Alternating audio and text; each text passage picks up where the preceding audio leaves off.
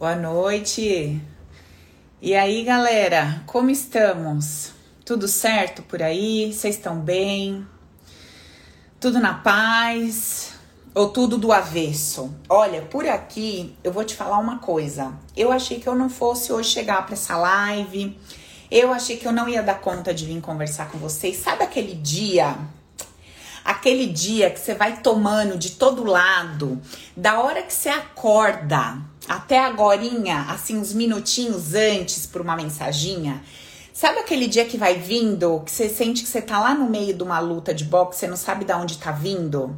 Você só vai tomando? Pois é, este é o dia que Deus preparou para nós. E se é, e se foi Deus que preparou para nós, louvado seja Deus, né? Porque eu acho, eu só acho que ele é um pouquinho mais inteligente do que eu, né? Eu só acho que ele é um pouquinho mais sábio do que eu. Então, se ele tá me mandando, primeiro que é porque é meu, né? Porque não tem problema no Sedex divino, não manda no endereço errado. Chegou para mim, é meu. Eu que me vire com esse BO que chegou para mim e resolva minhas questões, tá? Sem muito mimimi.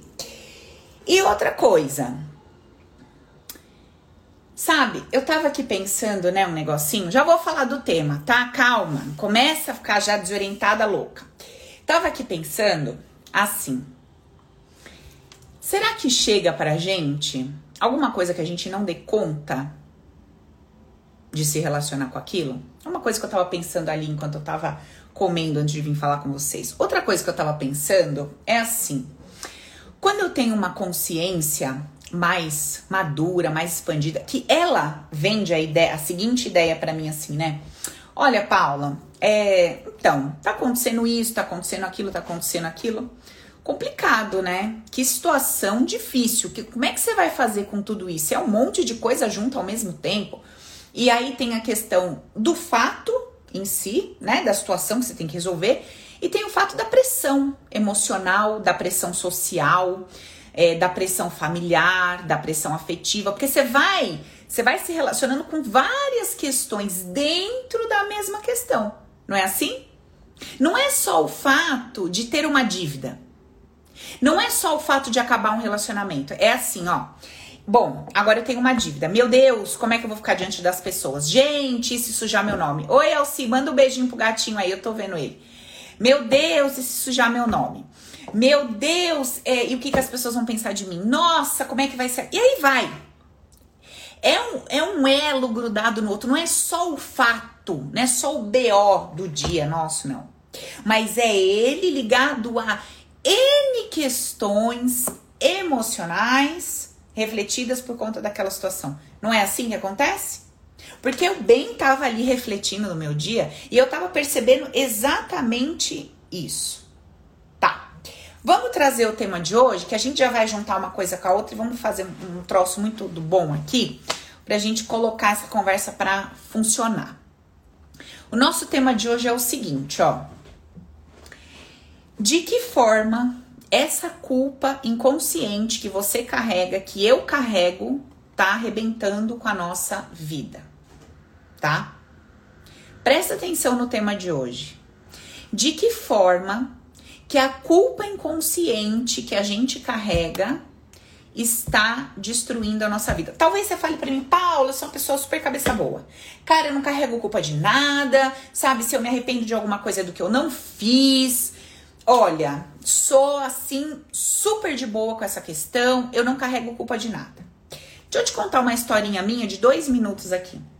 Quando eu tinha nove anos de idade, nós acordamos de manhã em casa e a minha mãe percebeu que meu pai estava demorando, demorando no banheiro, tomando banho. E ela foi lá ver o que estava acontecendo. Meu pai já estava uma hora no banheiro, meu pai nunca demorava assim. Meu pai estava estirado no chão. Quando ela entrou, ela já ficou em choque, viu os pezinhos do velho lá peladinho, né? Só os pezinhos, box era. De, não dava pra ver, né? Não era um box de vidro. Ela entrou correndo dentro do box e viu que meu pai estava lá, esparramado no chão, peladão tal. E começou a me gritar. Meu pai tinha problema cardíaco, já tinha tido dois infartos e tal. E começou a me gritar: Filha, filha, Paula, vem aqui. Tá, meu irmão tinha quatro aninhos. Paula, vem cá, vem cá. E eu corri na porta do banheiro, já em choque, com a minha mãe gritando logo cedo. A gente tava na sala e o meu irmão vendo desenho. Corre, corre aqui, corre aqui. Aí corri. pega o remédio do seu pai no armário. Eu já tava me tremendo dos pés à cabeça por ver meu pai estirado, a minha mãe naquele desespero. Corre, corre, pega o remédio do seu pai no, lá no armário.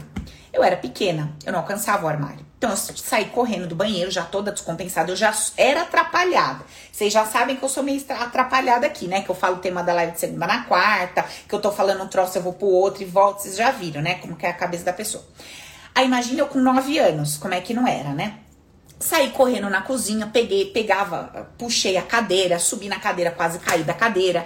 Aí não alcançava, tive que subir num freezerzinho que tinha para alcançar, tinha um monte de caixa do remédio do meu pai. Eu não sabia que remédio pegar. Eu falava, mãe, que remédio que é? Tem um monte de caixinha aqui, tem um monte. Ela traz todos, traz todos, não sei o que. E eu pegava, peguei todas as caixinhas de remédio. Saí correndo, levei lá, ela escolheu o dele, tirou e deu. Aí quando ela deu, a gente já viu que ele, né, já tava assim, morto, literalmente. E aí ela tentou dar uma disfarçada para mim, mas eu já tava vendo que meu pai tava morto. E eu simplesmente travei. Foi, na, foi o momento em que eu tomei consciência, né, ali. Meu pai morreu. Ou meu pai tá morrendo e não tem nada o que fazer. Aí minha mãe já viu, né, que não tinha pulso e tal, mas enfim, deve ter ficado em dúvida, né, que não é um enfermeiro, nem uma especialista. Aí saiu correndo, chamou o vizinho tal, foram levar para o hospital, chegou morto, já tava morto, né. E beleza, vida que segue, né? Meu pai morreu, N questões ligadas a isso, tal, tal, tal. Ok, Muitos anos se passaram e eu comecei a viver algumas situações na minha vida nas quais eu me sentia é, completamente sem capacidade de atender uma determinada demanda. Então eu comecei a perceber que nos meus trabalhos, nos empregos que eu arrumava, eu me vendia muito bem para os donos das empresas é, eles me davam, me solicitavam, me entregavam uma demanda de trabalho. Não, Paulo, legal, está contratada, você tem que fazer isso aqui. A hora que aquela resposta chegava para mim, sabe o que eu começava a sentir? Aquela mesma loucura, no sentido que eu vou fazer tudo. Eu vou subir na cadeira, eu vou subir no freezer, eu vou pegar todos os remédios, mas sabe o que vai acontecer no final com o meu projeto? Ele vai morrer. Ele vai morrer porque, por mais que eu faça tudo, eu lá no meu inconsciente, tá, gente? Isso aqui veio pro meu consciente agora, depois que eu fui me conhecer, me trabalhar, fazer open, fazer nosso Paranauê todo aqui que vocês sabem. O que que tinha gravado, o que que o meu inconsciente tinha gravado ali como uma culpa? E se eu tivesse sido mais ágil? E se eu tivesse sido mais rápida? E se eu não tivesse questionado tanto, pego todos os remédios e corrido e levado lá e tá, tá, tá, tá, tá, tá. Só que isso não estava na minha razão, na minha mente lógica.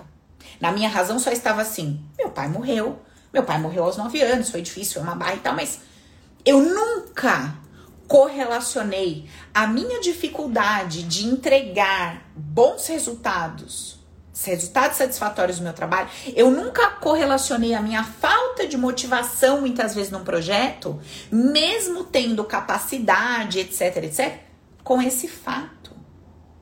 O que que tem a ver uma coisa com outra? Tudo. Eu carregava uma culpa inconsciente. E essa culpa dizia assim para mim: se você tivesse sido mais rápido, se você tivesse mais perto, se você tivesse pego todos os remédios, se você tivesse questionado menos. Esse era um lado da minha história. O outro lado da história que estava no meu inconsciente era assim, ó. Que raiva que eu tenho porque você não me deu detalhes do que eu tinha que fazer. Porque você não me explicou com clareza como é que eu tinha que proceder. E por sua culpa, mami, eu errei e por isso meu pai morreu. Essa historinha, de forma inconsciente, estava lá registrada. E aí você sabe o que, que eu percebia nas minhas relações com os meus chefes, ou sócios, ou parceiros de negócios?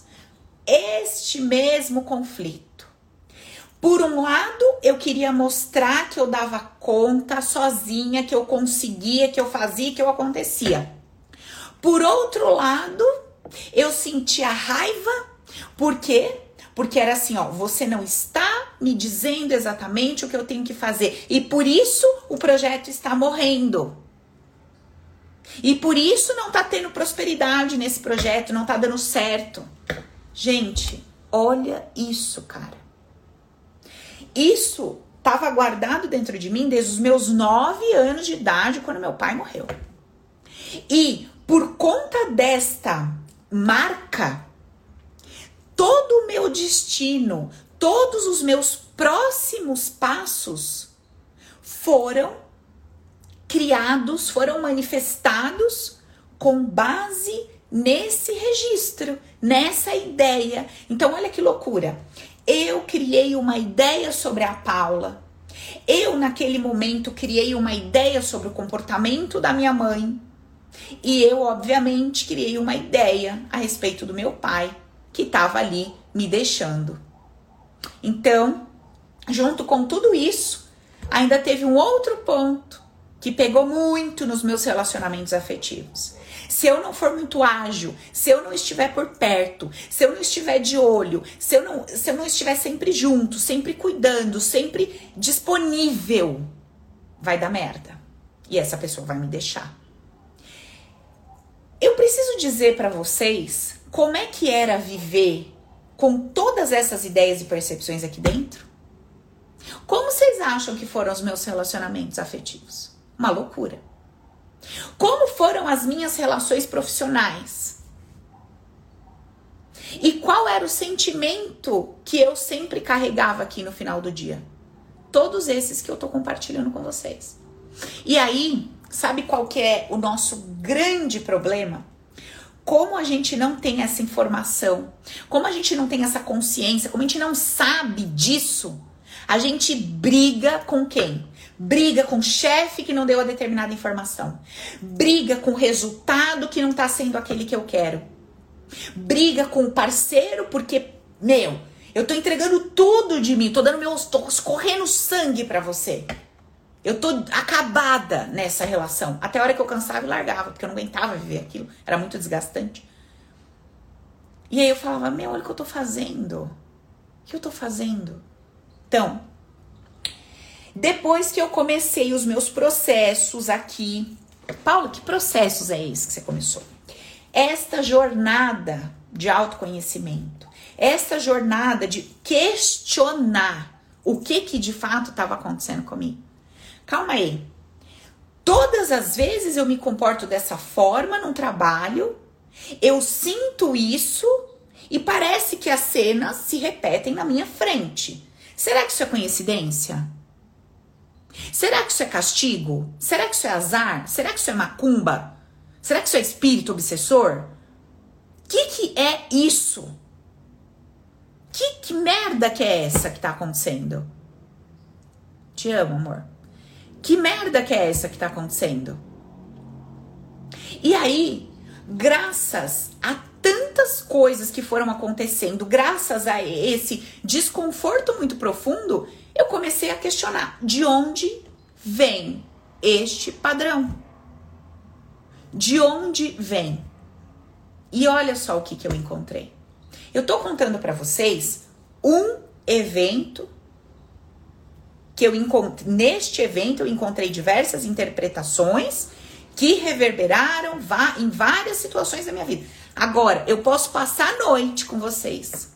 Eu posso virar a noite contando vários outros eventos e situações onde eu encontrei culpa, onde eu encontrei medo profundo, insegurança, sensação de incapacidade, de impotência.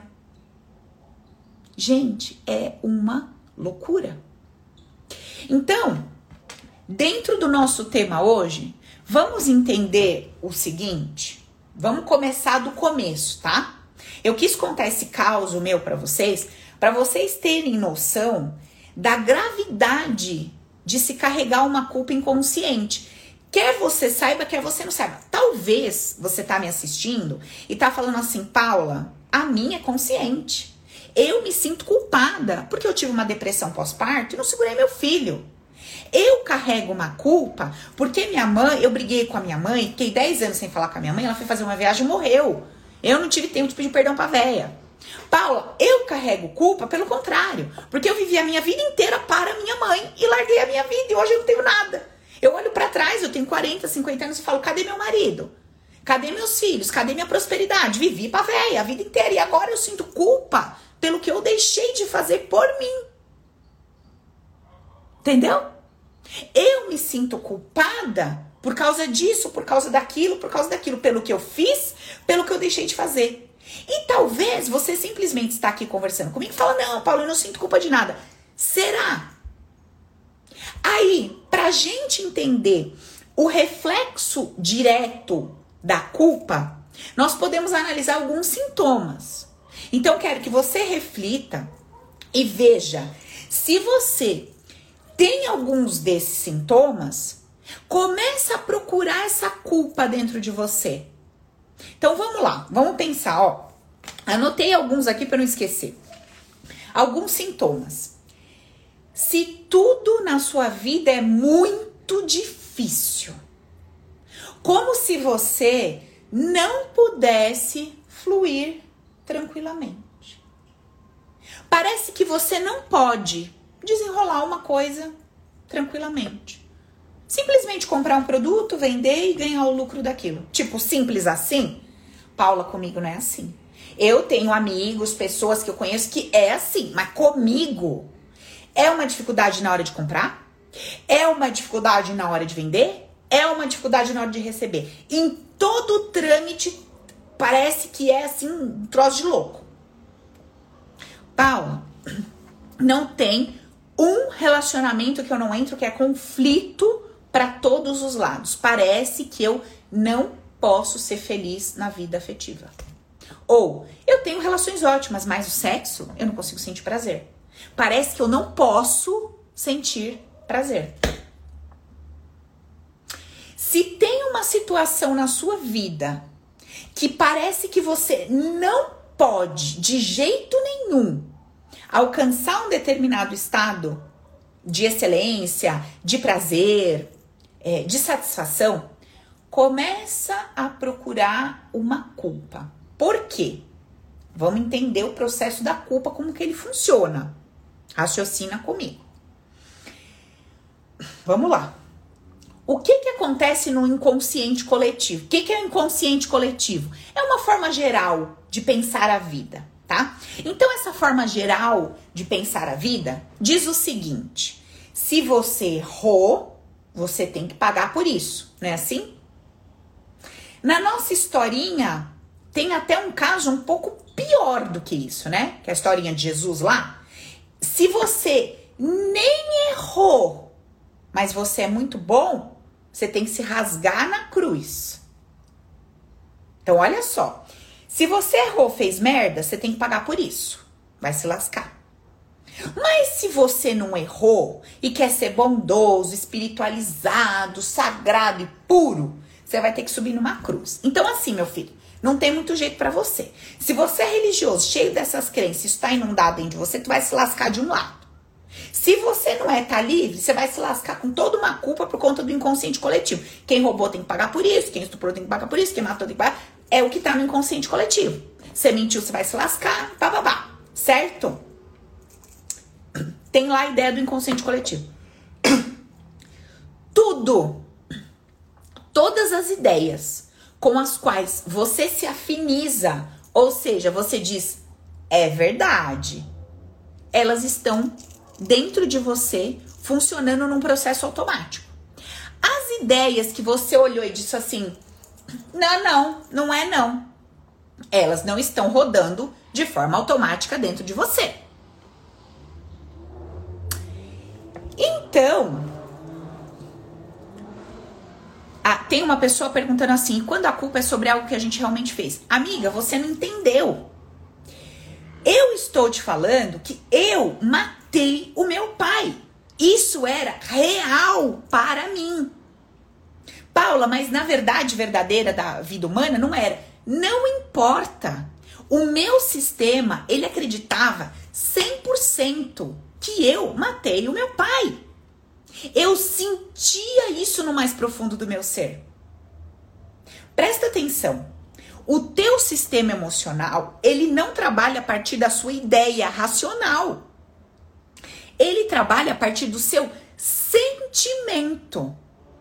Chega para um empresário que não paga imposto há 50 anos e fala assim para ele, ó, você não tem medo de pagar imposto? Você não acha que você tá fazendo errado? Ele, oh, não, eu não sinto que eu tô fazendo nada errado. No coração, na alma, no sentimento, ele não sente que tá fazendo errado. Esta é a realidade dele. Não tem culpa, não tem condenação. No emocional, não tem. Então ele vive a partir disso. Porque ele vive com o emocional dele. Ele não vive com o emocional de quem acha errado não pagar imposto. Ele vive com o emocional dele. Você que, sei lá, não deu mamar pro seu filho quando era criança, porque não conseguiu, encontra com uma amiga que não deu, a sua amiga fala assim: amiga, eu não tive culpa de nada. A minha vontade era dar, a bebê rejeitava, vou fazer o quê? Ela vive com esse emocional de não culpa. Mas você, na mesma situação que ela, disse assim: não, mas era alguma coisa comigo, certeza que tinha um problema no meu leite, no meu peito e ela não pegava. Então você vive no seu emocional que diz que você é culpada. Então não importa se você realizou ou não realizou. O teu sentimento é que dita se a sua vida vai ser em cima de uma ideia de culpa ou fora dela. Então vamos lá, voltando ao nosso raciocínio, presta atenção. Vamos lá. Se esse inconsciente coletivo, se a minha própria cabeça diz para mim que se eu fiz eu tenho que pagar. Presta atenção. Eu fiz, eu tenho que pagar. Ok. Eu volto lá atrás na minha vida. Aí está lá minha mãe, que diz que não larga do meu pai porque ama o meu pai. Só que o meu pai bate na minha mãe. E eu não entendo. Eu olho a minha mãe tomando umas burdoadas na cara e à noite os dois estão lá fazendo amor. E eu sinto o quê? Confusão, conflito e raiva. Como é que pode? Ela apanhou o dia inteiro. Como é que ela tá fazendo amor com o cara à noite? Que merda é essa que tá acontecendo? Por que que ela tá lá? Aí ela, eu falo, bem, isso aqui, ou não falo nada, eu escuto ela falando com alguém. Ai, porque eu amo esse homem, eu não consigo largar. Que raiva desse tal de amor. Que raiva desse amor. Eu não quero amar. Eu tenho ódio e tenho raiva de quem ama. Quer saber? Quem ama tem que se fuder mesmo. Tem que se fuder. É burro. Quem ama tem que tomar umas bordoadas mesmo na cara. Porque é burra. Esqueci. Cresci. Vida passou. Aí eu chego no terapeuta. Menina, eu não sei o que acontece comigo. Eu tô me relacionando com uma pessoa super legal, eu começo a me apaixonar por ela, de repente o amor acaba. E eu sofro, porque eu, eu quero estar com a pessoa, mas eu não sei, o amor acaba. Aí foi um, dois, três, dez, eu não sei o que acontece comigo, eu não consigo amar ninguém. Ah. É, é. O único que eu amei, eu apanhei dele igual minha mãe apanhava, larguei e nunca mais.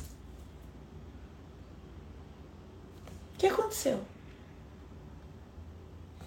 Quando eu me abri para amar,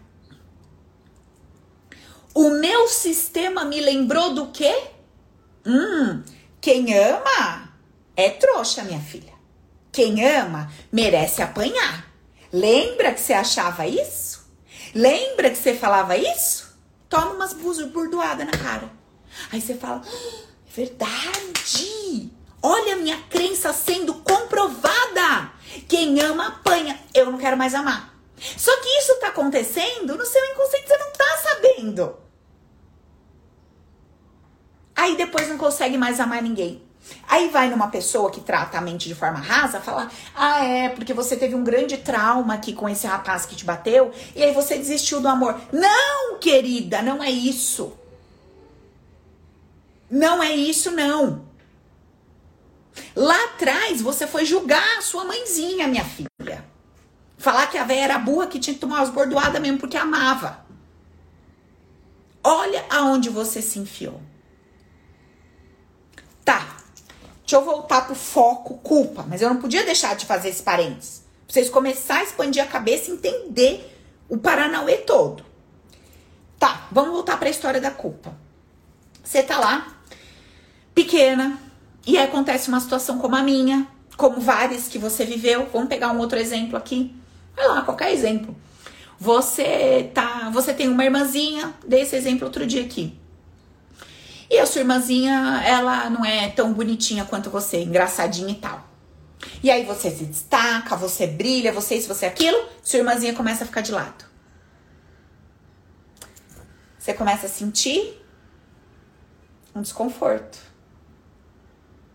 Porque você olha, ela tá chorando, você olha, ela tá triste, você percebe que ela começa a te evitar, ela não quer mais sair com você, ela não quer mais a sua presença, ela começa a fugir de você. E aí você fala: Caraca, mas eu amo a minha irmã, o que que tá acontecendo aqui? Eu quero ela perto de mim. Mas eu quero ela perto de mim. Quando ela tá perto de mim, eu recebo aplauso, beijo, carinho, eu sou desejada, amada. E ela fica de lado. Ai, que dor. Tá me doendo. Ser amada tá me doendo. Ser desejada tá me doendo. Ser aplaudida tá me doendo. Ser, ser reconhecida tá me doendo. Eu tô me sentindo culpada por ser, entre aspas, melhor do que ela por chamar mais atenção do que ela. Aí eu vou pra vida com essa culpa inconsciente. E aí o que, que vai acontecer comigo lá na frente? Duas opções. Ou eu vou começar a evitar esse sucesso e esse brilho para entregar para o meu sistema uma ideia de que, ó, parei, tá? Não precisa mais. Eu estou pagando a minha dívida por essa culpa, então eu não brilho mais, sabe? Eu não vou mais chatear ninguém, vou ficar aqui no meu canto. E aí fico lá infeliz a vida inteira, porque eu não entendo porque que eu não brilho, porque eu não entendo porque que eu não isso, porque que eu não aquilo, tá? Ou quando acontecer de brilhar, de aparecer, alguém vai me deixar. Eu vou chatear alguém e qual que vai ser o sentimento que vai vir aqui que eu não vou entender nada? de culpa, junto com os outros. Aí vem solidão, aí vem a depressão, aí vem um monte de coisa. Eu não entendo. É um bolo de, de tralha emocional. Entendeu? Oi, Zezito, beijo. Quanto tempo? Então, o que, que acontece com a gente? Muitas vezes a gente carrega uma culpa consciente de alguma coisa que eu sei que tá aqui, que eu me sinto culpado de fato, mas muitas vezes eu nem sei e essa culpa, de forma inconsciente que eu tô carregando, ela tá lá me impedindo de caminhar na direção de um monte de coisa que eu quero viver legal. E eu nem sei que ela tá dentro de mim. Então, a gente pode procurar sintomas do tipo: é, eu preciso me chicotear. Então eu torno a minha vida muito difícil, muito pesada. Eu literalmente transito pela vida carregando uma cruz e sangrando. Sabe? São aquelas pessoas que falam assim, ó, você não tem noção de como a minha vida é difícil. Mas ó, estou aqui na batalha, todos os dias levanto para matar um leão, da da da da. Sabe assim? Você não tem noção do que eu tô vivendo, do que eu tô passando, você não tem noção do que eu passei. Aquelas pessoas que endeusam os momentos de dificuldade. Olha, hoje eu tô bem, mas você não sabe como eu fui pobre. Você não sabe o que eu passei. Você não sabe a fome que eu passava, as roupas que eu tinha que usar, o tipo de vida que eu tinha. Nem roupa eu tinha, minha filha. Nem onde morar. Você não sabe. Ó, hoje eu tenho. Então, é, você percebe? A pessoa, ela tá justificando aquilo que ela conquistou, aquela vida que ela vive, no, em cima de uma dor do passado. Por quê? Porque ela não se sente digna de simplesmente dizer: sou rica, tenho um relacionamento feliz, sou feliz pra caraca. Ela não consegue fazer isso. Ela precisa explicar para Deus e o mundo: ó, já paguei as minhas dívidas. Que dívidas? Financeiras? Não, minhas dívidas dos pecados que eu cometi. Eu já paguei, porque eu já passei fome, eu já me lasquei com não sei quem, não sei quem, eu já perdi dinheiro fazendo isso, aquilo, eu já me lasquei em relacionamentos. Então, assim, ó, meu karma, minhas dívidas, meus pecados, tá pago. Agora eu posso ter um pouquinho de privilégio e benefício. Pode olhar que tem culpas e culpas e culpas inconscientes aí. Então, quando você faz esse caminho da cruz, é porque tem culpa inconsciente, você precisa justificar. Quando você sente que você não merece uma determinada coisa. Olha, eu acho que eu não mereço. Eu acho que eu não posso. Parece que eu não posso chegar num determinado lugar. Parece que eu não posso usufruir de uma determinada quantia de dinheiro. Parece que eu não posso manifestar um relacionamento legal. Parece que eu não posso ter prazer. Quantas culpas inconscientes tem aí? E quantas conscientes, né? Você tem também. Então, assim, primeira coisa. Que dívida é essa que eu tô querendo pagar, lascando com a minha vida toda?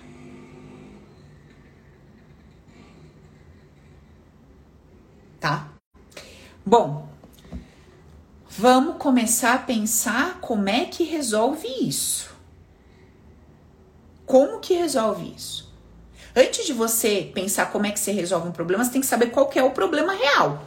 Porque antes da live você estava querendo brigar com as pessoas, com as coisas, com o mundo, porque você estava achando o quê? Não consigo ganhar dinheiro, não consigo ter um relacionamento, meu problema deve ser meu corpo, meu problema deve ser não sei o que, não sei o que, tá? Não é, você já entendeu?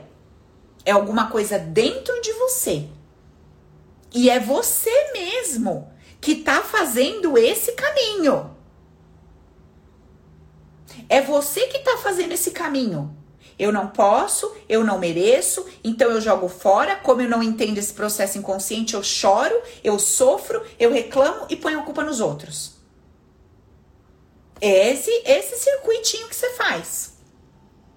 Então, você viveu uma vida até hoje de forma desapercebida, porque a gente não estava no momento presente. Você está carregado de emoções, sentimentos, ideias e crenças inconscientes que você não conhece essas ideias inconscientes, sentimentos estão manifestando a sua vida a cada dia e você nem sabe disso. E sabe o que, é o pior? Muitas vezes nem quer saber. Muitas vezes você nem quer saber. Você nem quer entender.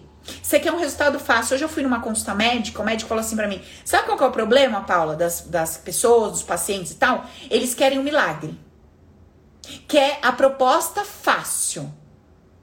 E aí recebe a proposta fácil que não é verdadeira, depois se frustra e vem aqui para mim. Arrumar duas, três, operou duas, operou três, operou quatro, cinco vezes, toda frustrada, arrebentada, e vem aqui para eu arrumar.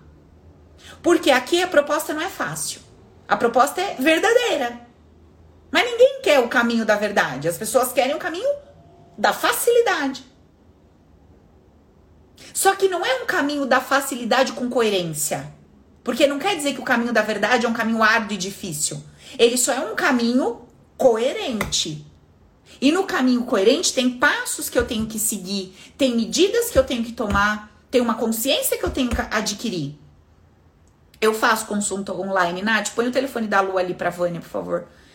Entendeu? Então, assim, ó, só pra fazer um parênteses, tá? Pra quem é novo aqui. Tudo isso que eu tô ensinando vocês tem falado, é, tem explicado aqui no meu canal, nos vídeos gratuitos, no e-book gratuito. É só você ir lá no site paulagasparini.com.br, pega o e-book lá da Mente Vencedora.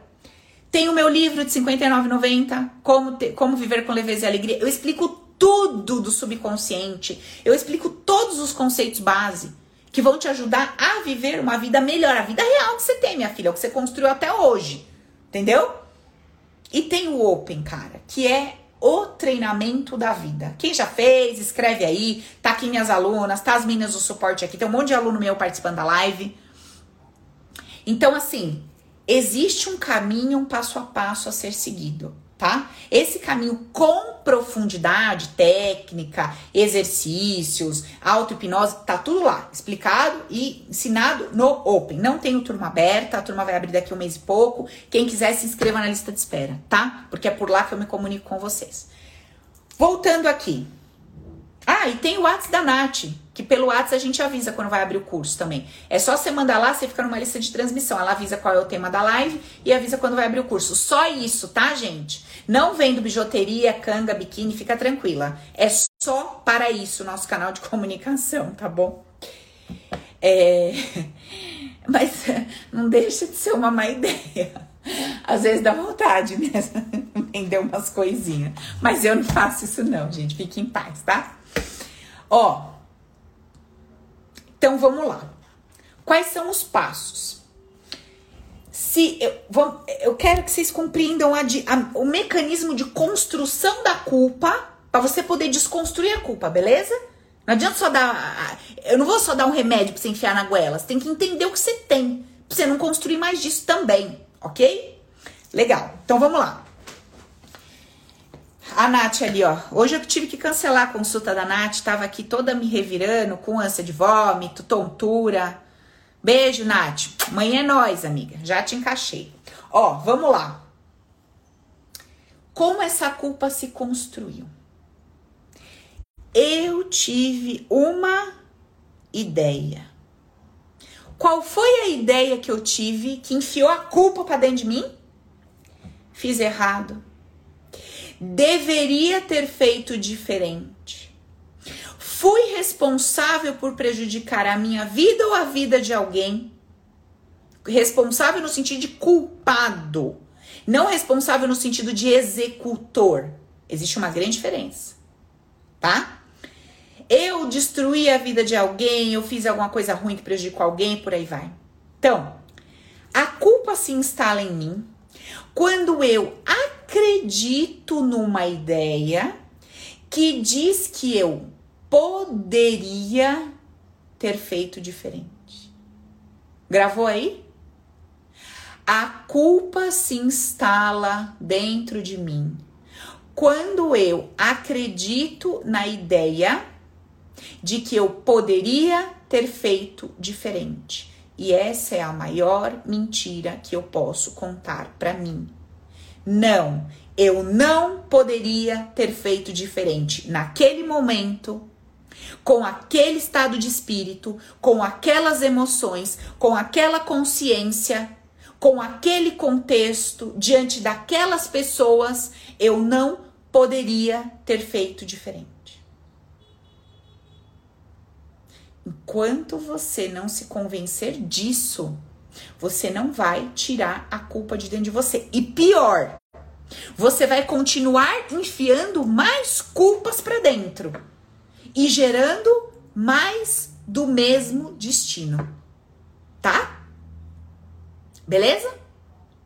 Nath, faz esse corte aí para os nossos nuggets, tá? Dessa explicação da culpa, porque eu acho que ficou bem claro. Outra coisa,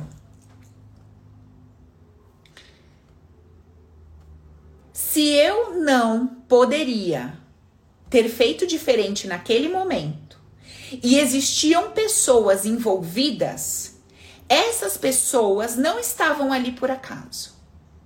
Vamos raciocinar sobre isso? Vamos lá. Eu tenho um campo emocional. Esse campo emocional determina meu grau de capacidade de atuação. É o que eu consigo dizer sim, é o que eu consigo dizer não, é o que eu consigo fazer, é o que eu não consigo fazer. São as minhas limitações e as minhas habilidades e aquilo que eu consigo extrapolar e aquilo que eu retenho, que eu não consigo ir, certo? Tá tudo ali dentro desse campo emocional. Esse campo emocional tá pulsando. E ele se encontra com pessoas no decorrer da vida, no processo da vida, compatíveis ou seja, pessoas que precisam receber o resultado que esse campo gera e pessoas que precisam entregar para mim aquilo que é coerente com o que esse campo consegue receber. Então, em outras palavras, meu amigo, você não tem o poder de dar para alguém ou tomar de alguém alguma coisa que não seja compatível com o que ela precisa entregar ou receber. A sua filha, que você não conseguiu amamentar, não desembarcou na sua barriga. Plim! Não. Ela tem um campo emocional a sua filha, a sua bebê. E ela desembarcou na sua barriga por compatibilidade. E se no seu campo tinha uma inaptidão em ser uma mãe que amamenta, ela veio ali para lidar com esta situação. Com uma mãe que não teria leite. Então, tira esta merda da sua cabeça, por favor. Ok? Paula, eu ainda não consigo me segurar com os meus filhos quando eu vejo eu tô gritando. Então, você tá na busca, você quer mudar, você quer ter uma. Legal, eu quero me acalmar, eu tô buscando socorro, eu tô vendo aqui suas lives, eu fui num psicólogo, um psiquiatra, eu tô fazendo uma terapia, Paula, você tem de dar por você, eu vou fazer o open. Top. Até que você consiga mudar, você vai continuar sendo essa pessoa dentro da sua casa. E eu te pergunto: todos os dias você vai enfiar mais um tanto de culpa no seu coração? Porque você acha que você não se comporta com seus filhos de forma adequada, ou com seu marido, ou com seu vizinho, com quem quer que seja? Fala pra mim. Além do seu problema, que é a sua inaptidão em ter um diálogo saudável com seus filhos, além deste problema, você vai criar outro para você? Porque você se sentir culpada não está resolvendo o seu campo emocional para você parar de gritar. Só tá piorando ele. Porque você tá enfiando mais uma culpa que vai te fazer sentir mais cocô e ter mais raiva da vida e dos seus filhos e descontar neles. Tá entendendo o que eu tô falando? Eu não estou conseguindo encontrar um caminho para tirar minha empresa da falência. Eu estou me sentindo culpada. Ou minha empresa foi a falência, eu estou me sentindo culpada. Eu não estou conseguindo encontrar um caminho que faça com que meu relacionamento prospere, dê certo. Eu não estou encontrando um caminho. Para fazer isso, eu estou me sentindo culpada, porque nada dá certo na minha vida. Eu estou me sentindo culpada. Além do problema, fato, com o qual você vai ter que lidar, você ainda vai enfiar mais esta culpa dentro de você? Pior que você vai. Você sabe por que, que você vai? Porque você acredita nesse inconsciente coletivo. Você acredita nessa historinha que como é que pode fazer isso e não sentir nenhuma culpa? Como é que pode fazer o que fez, deitar a cabeça no travesseiro e dormir? Como é que pode estar quebrada, falida, devendo todos os bancos e deitar e dormir? Como é que consegue? E qual é a conotação para isso? Que você tá nem aí pra nada, que você é responsável, que você é louca, que você é isso e aquilo. Aí o que, que você faz? Você cai nessa merda dessa historinha. E aí fica assim, ó. Aí é remédio pra ansiedade, é remédio pra fobia, é remédio para isso, para aquilo que se treme toda, não dorme, angústia, agoniada. E aí, além da falência, você ainda começa a ficar podre como pessoa. Aí começa a engordar ou emagrecer. Que nem louca. Aí perde o sono, aí seu raciocínio já fica uma doida, aí sai com o carro, bate o carro. Aí vai conversar com alguém um negócio, não consegue raciocinar para fazer uma boa negociação, põe tudo a perder. Você começa a fazer merda em cima de merda, em cima de merda, em cima de merda. Porque você acreditou numa merda de uma historinha, convenção social. Como é que pode você não se sentir culpada? Como é que pode você tocar nesse assunto e falar disso assim? Como se nada fosse. Aí você quer ser bonitinha, né? Você quer ser fofa, aprovada por Deus, pelos anjos e todo mundo, né? Pelos eixozinhos que você acendeu as velhinhas. Então você quer ser aprovada, aí você fica fazendo gracinha. Que você tá com crise de ansiedade, que você tá. Porque você não queria, porque você. Você não consegue simplesmente dizer assim: olha, não era o que eu queria, tá? Eu não queria quebrar essa empresa, eu não queria falar assim com meu filho, eu não queria terminar esse relacionamento. Mas assim, hoje, e tá vendo essa pessoa? Cheia de XYZ coisa? Então, esta sou eu, querido. Tô tentando fazer um trabalho, tô fazendo isso, tô fazendo aquilo. Ainda não rolou, uma hora vai rolar. Até lá, eu não vou me desgraçar minha vida, minha cabeça, tudo em mim. Então presta atenção. Para de criar mais problema em cima do problema que você já criou. Você já tem um problema, não tem? Criatura abençoada. Já tem. Você não tá pedindo lá pro Santo Expedito a graça alcançar? Para você pôr a faixa, obrigada pela graça alcançada, santos pedir. Você precisa carregar a culpa? Criatura abençoada, fala para mim. Você precisa, para que que você precisa carregar essa culpa? Você mostrar pro seu marido que você não tá dormindo à noite? Porque você fez, entre aspas, uma merda na sua empresa, estourou o cheque especial, vai sujar seu nome vai dar, entre aspas, problema pros outros? Aí você não pode dormir à noite, porque se ele ver você dormindo, ele vai falar, essa filha da. Entendeu? Capaz de ter feito o que quis. Capaz de ter estourado a conta comprando bolsa. Aí você fala, eu não posso dormir. Como é que eu vou fazer isso? Como que eu vou ficar. Como que eu vou me dar paz? Eu preciso pagar a minha dívida me colocando em guerra, me pondo doença, criando dificuldades na minha vida. Porque eu sinto culpa. E quem fez merda tem que pagar. Então você mesma assinou a sua sentença, princesa, príncipe que tá aqui hoje. Você assinou sua sentençazinha. Você que tá pagando por ela. Não tem ninguém. Não tem ninguém, não é Deus que tá fazendo, não são seus pais, não é a sociedade, nem seu marido, nem seu filho. Você. O papel tá na tua mão. Você quer rasgar ele? Você quer rasgar essa merda que você fez? Então você pega e rasga agora. E para de fazer gracinha. Para de querer suprir a sensação de que você fez uma coisa muito feia, trazendo uma vida difícil para você para equilibrar esse jogo. Você sabia que você pode até carregar uma culpa por ter nascido, por existir? Paula, minha mãe não me queria. Eu apareci na vida dela na hora errada. Minha filha, como assim você apareceu na vida da mulher na hora errada? Você acha que sua mãe não sabia como é que faz neném, não? Seu pai? O homem foi lá, fez o que tinha que fazer lá. E você acha o quê? Ah, mas você tá carregando uma culpa, uma culpa por existir. Você já percebeu que tem gente que pede desculpa por existir? A pessoa chega do seu lado e ela diz, ai, desculpa, fez sem querer. Aí ela começa a conversar com você, ai, desculpa falar dessa forma, tá? Desculpa a ignorância. Ela pede 300 desculpas em 5 minutos. Eu, fa eu penso assim, eu vou mandar essa pessoa merda, porque ela vai ter um motivo para me pedir desculpa, não é possível. Puta merda. Cara, olha, desculpa que eu esbarrei, desculpa por eu te chamar, desculpa por eu te ligar. Ela já tá te irritando de tanta desculpa que ela pede, você vai mandar ela merda pra ela pedir desculpa, porque é o campo, né, emocional. Pede, pede, pede para tomar bronca para poder pedir desculpa o tempo inteiro. Então, assim, você carrega várias culpas, desculpa te contar isso. Só que, olha lá, eu desculpa te contar. Só que assim, é tempo de se libertar, né, gente? Acho que já deu, não deu? Você não acha que já deu? Você não acha que tá bom? Então vamos começar a se libertar desse monte de culpa.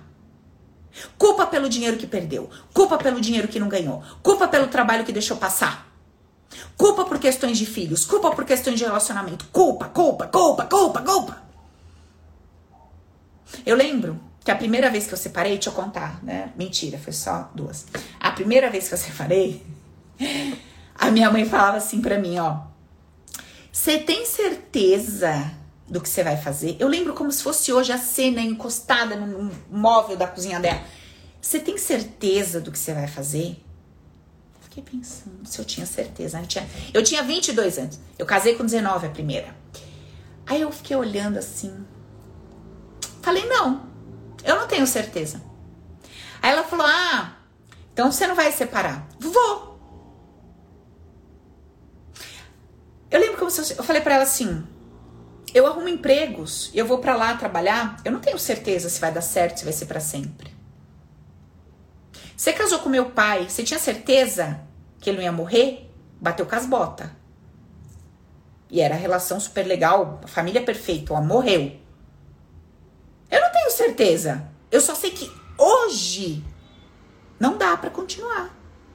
Então, a decisão e a atitude de separar, eu tô tomando com base neste dia. E daqui dois meses, três, cinco meses, um ano, eu não vou pensar nesse casamento com a cabeça lá. Porque lá eu vou esquecer das coisas ruins, talvez. Talvez eu sinta uma saudade. Não. Eu vou voltar pro dia de hoje e vou me lembrar por que eu estou me separando. Só que a gente não faz isso. A gente sai de um trabalho, a gente rompe uma amizade, a gente rompe um relacionamento, passa o tempo, outras dificuldades aparecem, às vezes maiores do que aquela que a gente enfrentava naquela situação. Aí você começa assim, ó. Ai, antes eu tivesse ficado com o Pedrão, né? Porque assim, Pedrão era bom? Não era. Mas pelo menos Pedrão bancava a casa. Agora arrumei o João. Olha, o João me dá uma dor de cabeça que é mulherengo e divide as contas. Antes eu tivesse ficado com. É assim sua cabeça. Só que você não lembra lá no dia que você largou o Pedrão, que você tava por aqui, quase morrendo, engordou 85 quilos de nervoso com o Pedrão. Você não lembra. Aí você começa a sentir culpa, porque você largou o Pedrão e pegou o João. Agora que o João tá uma bosta. Aí tu vai largar o João com esse campo de merda que você tá, né? Cheia de culpa, um monte de neurose nessa cabeça louca e vai arrumar outro.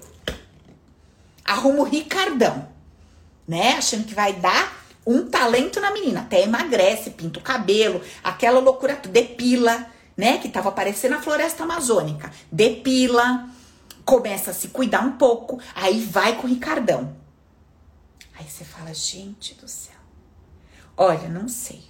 Era melhor ter ficado com esse, com o João, com o Pedrão. Porque esse aqui, ele só quer saber de sexo. Nem dividir, divide. Eu vou ter que bancar o homem.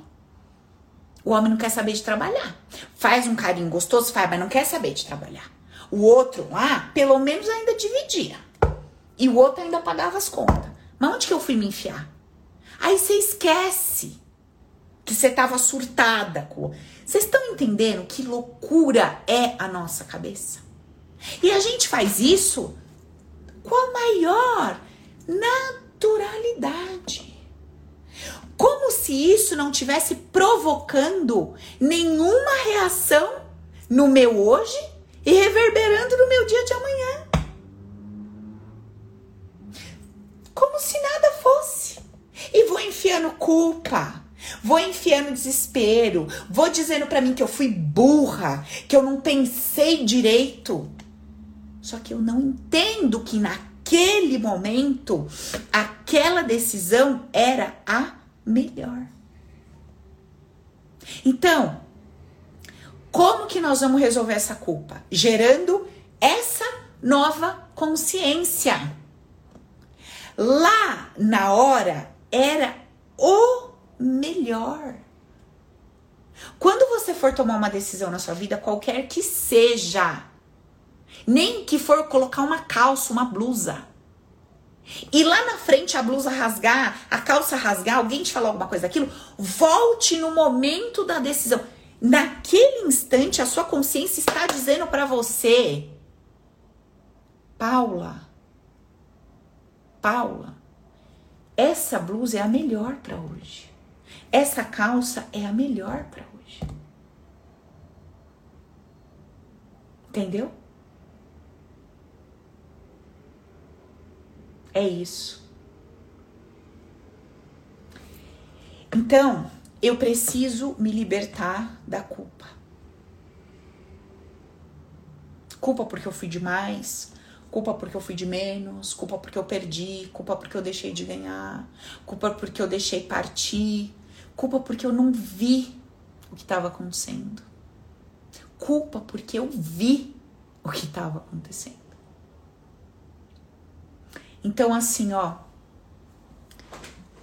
abre teu coração, abre a tua consciência e coloca isso dentro de você hoje. Eu fiz o melhor que dava naquele momento.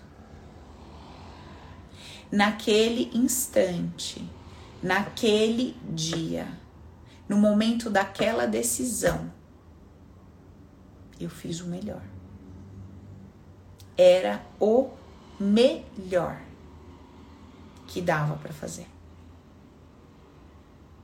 Não dava para ser diferente. Entendeu, Beth?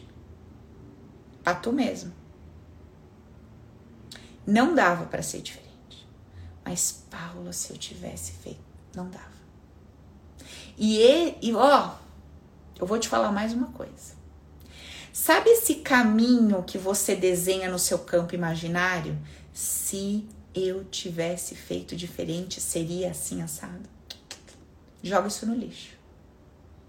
Quem te garante que teria sido assim? Quem te garante que teria sido assim? Quem que te garante? Que homem é que tá aí no, no chat do Insta fazendo dramalhão, falando que é só pra mulher e tudo mais? Eu vou falar no feminino quando eu quiser falar sim, e tu seja bem-vindo no masculino, e beleza, filho, recebe no masculino. Hoje eu tô com os ovos virados, não me vem com vitimização gracinha não aqui, tá?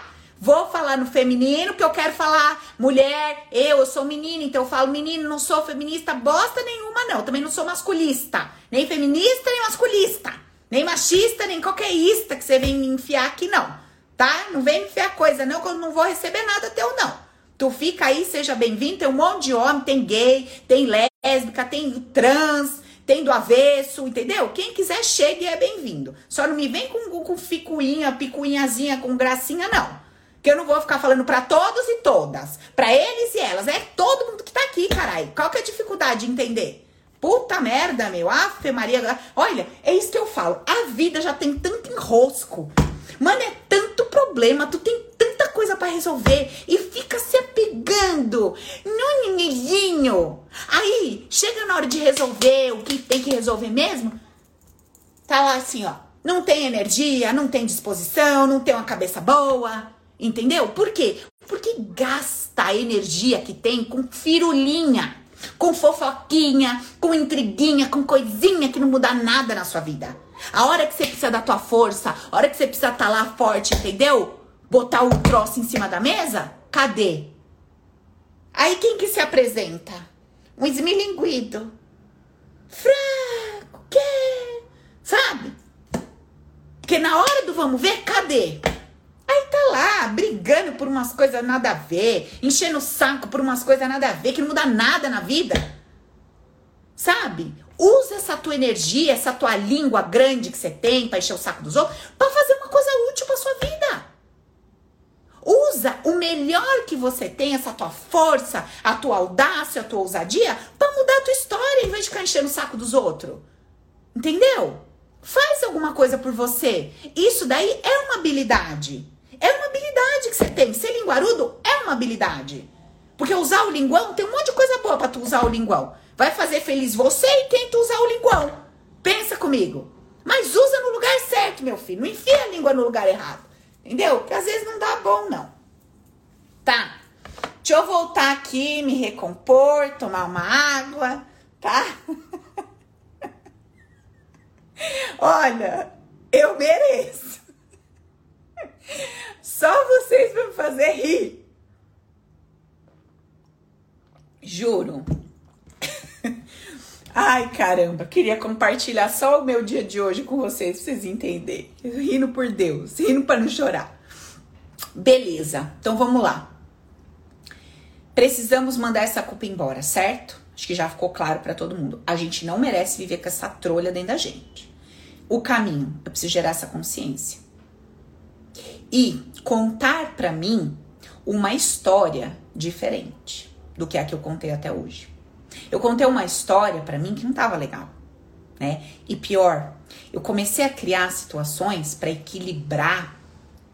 Seja bem-vinda aí, Vera. Para equilibrar é, essa culpa que eu carregava, comecei a contar umas histórias para mim e eu comecei a criar situações de carregar cruz, sabe? Para pagar os pecados. Paula, literalmente é isso que eu sinto. Eu sinto que eu carrego uma cruz.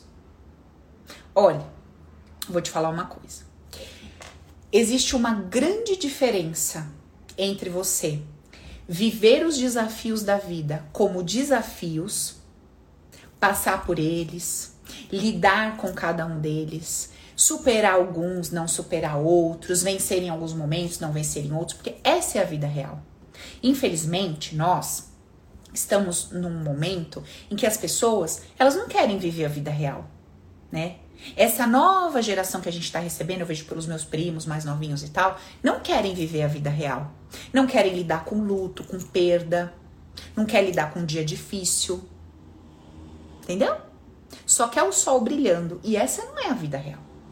E essa turminha que tá chegando aí é uma turminha que tá cheia de ansiedade, depressão, síndrome do pânico. É um povo que já tá se matando muito novo. Por quê? Porque não quer lidar com a vida real. A vida real, ela é como um oito ao contrário. Você vai subir e descer na sua percepção. Não que a vida seja altos e baixos, mas você percebe a vida como altos e baixos. Porque todas as vezes que a vida te entrega alguma coisinha que não te dá prazer, você acha que você entrou num momento baixo da vida. E aí, quando a vida te entrega aquilo que você acha que é bom para você receber, você acha que você tá em alta. Mas isso não é verdade. Esse momento ilusório de baixa é um momento de alta, porque ali você está se preparando, você está sendo desafiado, você está lidando com coisas, situações que você nunca lidou na sua vida e tá te preparando, sabe para quê? Para o momento da subida, porque lá em cima você vai ter que ter estrutura. Vou dar um exemplo, uma metáfora que me veio aqui, sempre me vem nessas metáforas loucas. Imagina que você tá na montanha russa, tá? O que, que acontece quando você tá lá em cima na montanha russa? Você vai subindo, subindo, você vai vendo, você olha para baixo, você vai vendo o quê? Que altura, que desespero, que isso e que aquilo. É como se a vida, no momento em que você tá lá embaixo, ela tivesse te preparando assim, ó, te coloca numa esteira para você correr, te faz com que você sue transpire muito para quê? Para você ter uma boa pressão, para você ter ali uma questão cardíaca bem desenrolada, bem desenvolvida, para você estar tá bem do coração, porque a hora que esse troço subir, que tu desencarrilhar ali naquela naquela montanha russa, você vai ter que ter um troço com sinal sem infarto e morre. Então, às vezes, você tá num momento que você tá falando, eu tô na baixa da vida, porque você tá querendo ser um grande empreendedor, você tá querendo ser um empresário, você tá querendo ter um negócio teu, você tá querendo ter uma família. E a vida, neste momento de baixa, ela tá te treinando, te treinando, te dando vários desafiozinhos para você superar, para você vencer, porque a hora que você tiver uma família, não pensa que vai ser moleza, não, minha querida. A hora que você tiver uma empresa, não pensa que vai ser moleza, não. A hora que você tiver o seu negócio, que você tiver aquele relacionamento legal, não vai ser legal. Não vai ser fácil. Então, a vida, ela tá te treinando aqui embaixo. Hoje eu cheguei na minha mãe, contei tudo o que aconteceu, a gente tava conversando, ela falou, filha, a hora que você me falou no telefone, Pauli, que ela fala assim, ai, Pauli, a hora que você me falou no telefone, a mãe ficou doida. Eu falei, mãe, é vitória, minha filha. Essas coisas, esses forrobodó só vem quando você tá pra estourar no norte ali na frente. Falei, se prepara que, ó, ali na frente vai vir um troço bom para nós, uma vitória. Eu sei se vai vir, sei lá. Eu só sei que quando eu penso assim, me dá uma paz. Menina, me dá uma paz. Então eu vou pensar do jeito que me dá paz. Eu sou retardada? Eu vou escolher um jeito de pensar que me põe em guerra? Eu não. Eu vou pensar de uma forma que me dê paz. E a coisa vai acontecer. Eu vou lidar com ela. Lá na frente, eu não sei se vai ter vitória, se não vai ter vitória. As coisas vão acontecendo e quando elas vão acontecendo, nós vamos lidando com ela. Ou você acha que se eu te contasse há 10 anos atrás o que você ia passar nos próximos 10, você ia achar que você ia dar conta?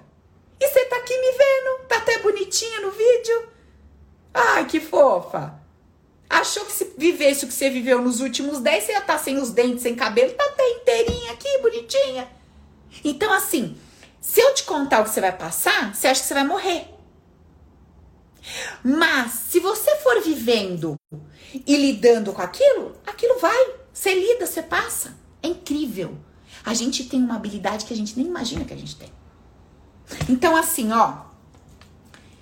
Eu vou começar a desconstruir essa culpa dentro de mim. Beleza? Fechou? Eu vou desconstruir isso dentro de mim. Uma amiga falou aqui, ó, era pra eu estar tá pendurada. Minha filha, é bem isso, do avesso no lustre. Se é que ia ter lustre, se é que ia ter casa, se é que ia ter teto. na ponte, né? Pendurada na ponte. Então, assim, como é que nós vamos construir essa, esse raciocínio, essa consciência? Tudo que a gente vem conversando aqui. Vamos usar os conceitos base. Tem lá um videozinho no YouTube dos conceitos base. Tem o meu livro que tem os conceitos base, que é esse livrinho que tem para vender no site. Compra lá, criatura. É R$ 59,90. Tu vai fazer o que com R$59,90 na sua vida? Dá nem um real por dia, sei lá. É um livro precioso. Precioso. Precioso. Tem umas 180 páginas, 178, 180 páginas, de um conteúdo você nunca leu na sua vida. Paulo, eu já li tudo de autoajuda. Não leu o meu conteúdo. E desculpa, é muito foda. Esse livro eu fiz em cinco dias que eu estava sem andar, deitada no chão, apoiada no cotovelo com o notebook, porque eu não conseguia ficar em pé. Deu um problema na minha lombar, eu não tinha força para sentar, nem levantar e nem andar. Então foram esses seis dias, cinco dias que eu fiquei deitada no chão, estirada aqui na minha sala, que eu escrevi esse livro. Acho que eu não poderia estar mais inspirada, né? Então, é precioso o conteúdo que tá ali. Leia o livro. Mas não lê o livro com o zóio, lê com a alma. Lê o livro com a sua alma. Porque ele é um livro para alma. Lógico que a sua consciência vai trabalhar junto com a tua alma, mas ele é um livro para o teu ser, para você se alimentar de um alimento diferente dos que você anda enfiando para dentro. Você está se alimentando muito mal. O que, que você assiste? que, que você ouve? Com quem você conversa? No que você tem acreditado? Essa tem sido a sua vida. Gente, falei hoje, hein? Puta merda, é 9 7 já isso? Já trazei minha reunião que eu tenho, glória a Deus. Entrem no site, pega o e-book gratuito, se cadastra na lista de espera do Open, tá bom? Semana que vem Olha o tema da semana que vem. O tema da semana que vem, segunda-feira, é o seguinte: a sua falta de propósito e motivação não tem a ver com a sua missão de vida. Você vai ver o que, que nós vamos descobrir nisso daí. E tem culpa embaixo dessa história também de missão de vida, tá? Você vai ver um monte lá. Então venha segunda-feira, 20 horas. Vem cheirosa, que eu não sou obrigada, tá bom? Não sou obrigada com cebola aqui, não. Vem cheirosinha, tá? Menininhos, esguelento, vem. Eu vou falar no feminino quando eu quiser. Às vezes eu falo masculino, às vezes eu falo, às vezes eu falo feminino. Para de graça, me ouve com o coração, tá bom? Vem geral, nossa live para geral segunda às 20, eu tô esperando vocês. Um beijo no coração. Compartilha essa mensagem, ajuda a tia, curte o vídeo, comenta, tá bom? Beleza? Beijo, até segunda com Deus.